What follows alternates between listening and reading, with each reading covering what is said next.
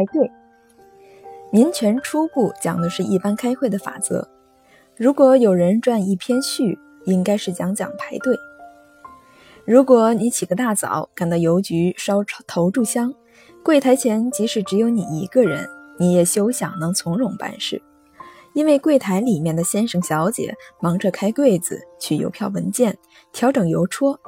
这时候就有顾客陆续进来，说不定一位站在你左边，一位站在你右边，也许是衣冠楚楚的，也许是破衣邋遢的，总之是会把你夹在中间。夹在中间的人未必有优先权，所以三个人就挤得很紧，胳膊粗、个子大、脚跟稳的占便宜。夹在中间的人也未必轮到第二名，因为说不定又有人附在你的背上。像长臂猿似的伸出一只胳膊，越过你的头部，拿着钱要买邮票。人越聚越多，最后像是橄榄球赛似的挤成一团，你想钻出来也不容易。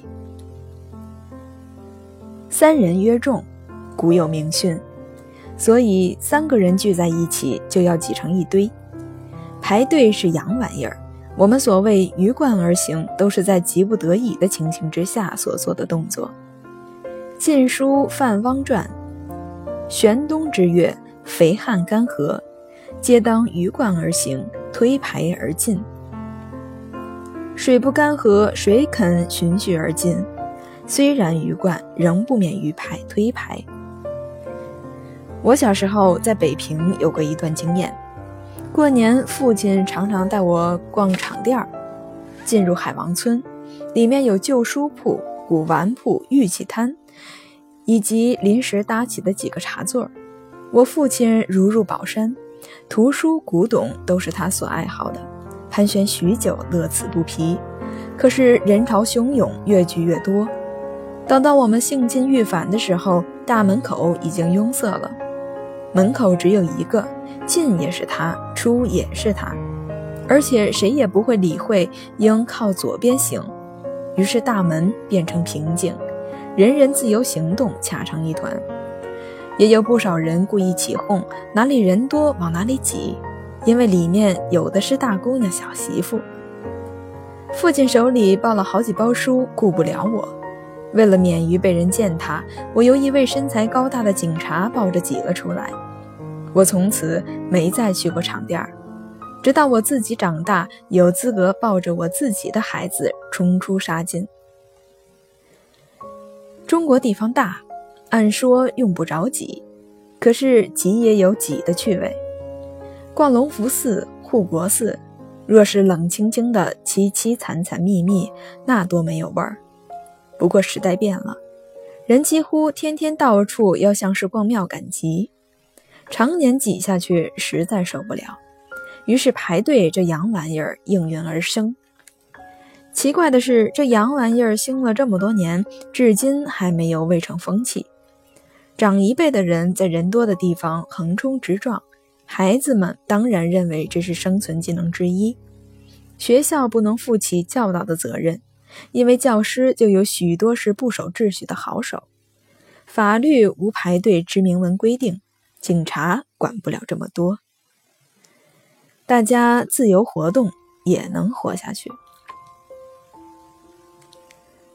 不要以为不守秩序、不排队是我们的民族性，生活习惯是可以改的。抗战胜利后，我回到北平，家人告诉我许多敌伪横行霸道的事迹，其中之一是在前门火车站票房前面，常有一名日本警察手持竹鞭来回巡视，遇到不排队的、抢先买票的人。就一声不响，高高举起竹鞭，嗖的一声，着着实实的抽在他的背上。挨了一鞭之后，他一声不响的排在队尾了。前门车站的秩序从此改良许多。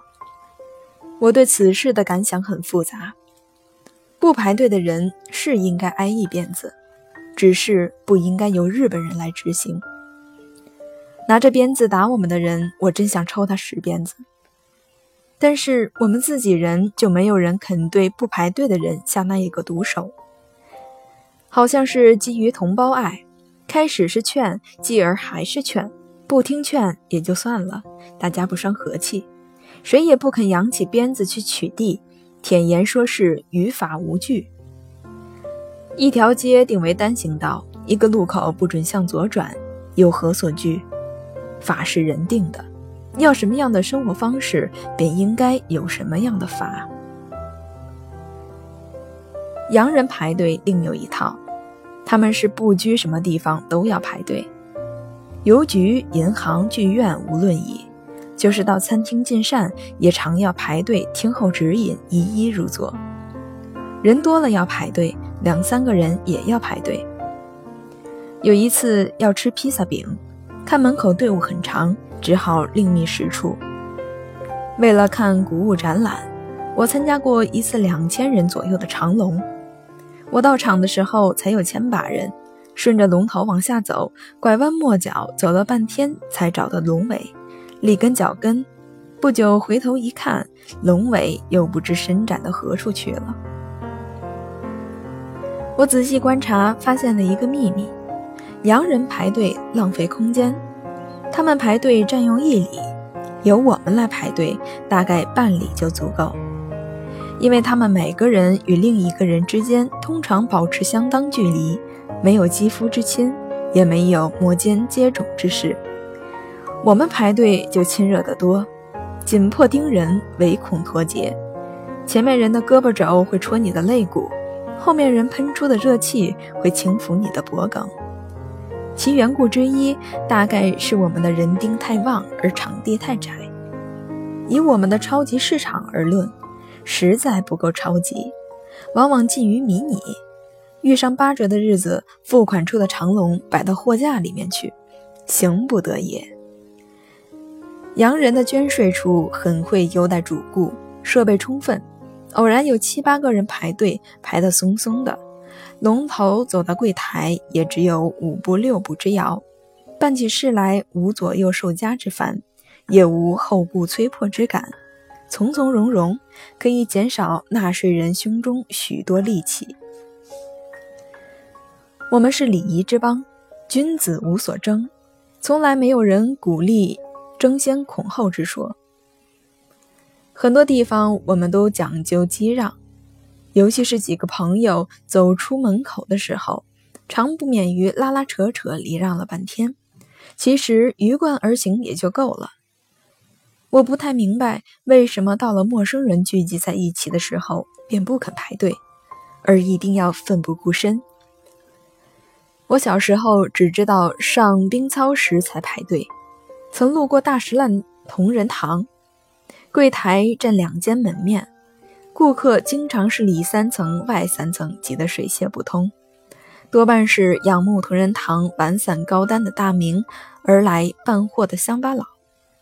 他们不知排队犹可说也，奈何数十年后工业已经起飞，都市中人还不懂得这生活方式中极为重要的一个项目？难道真需要那一条鞭子才行吗？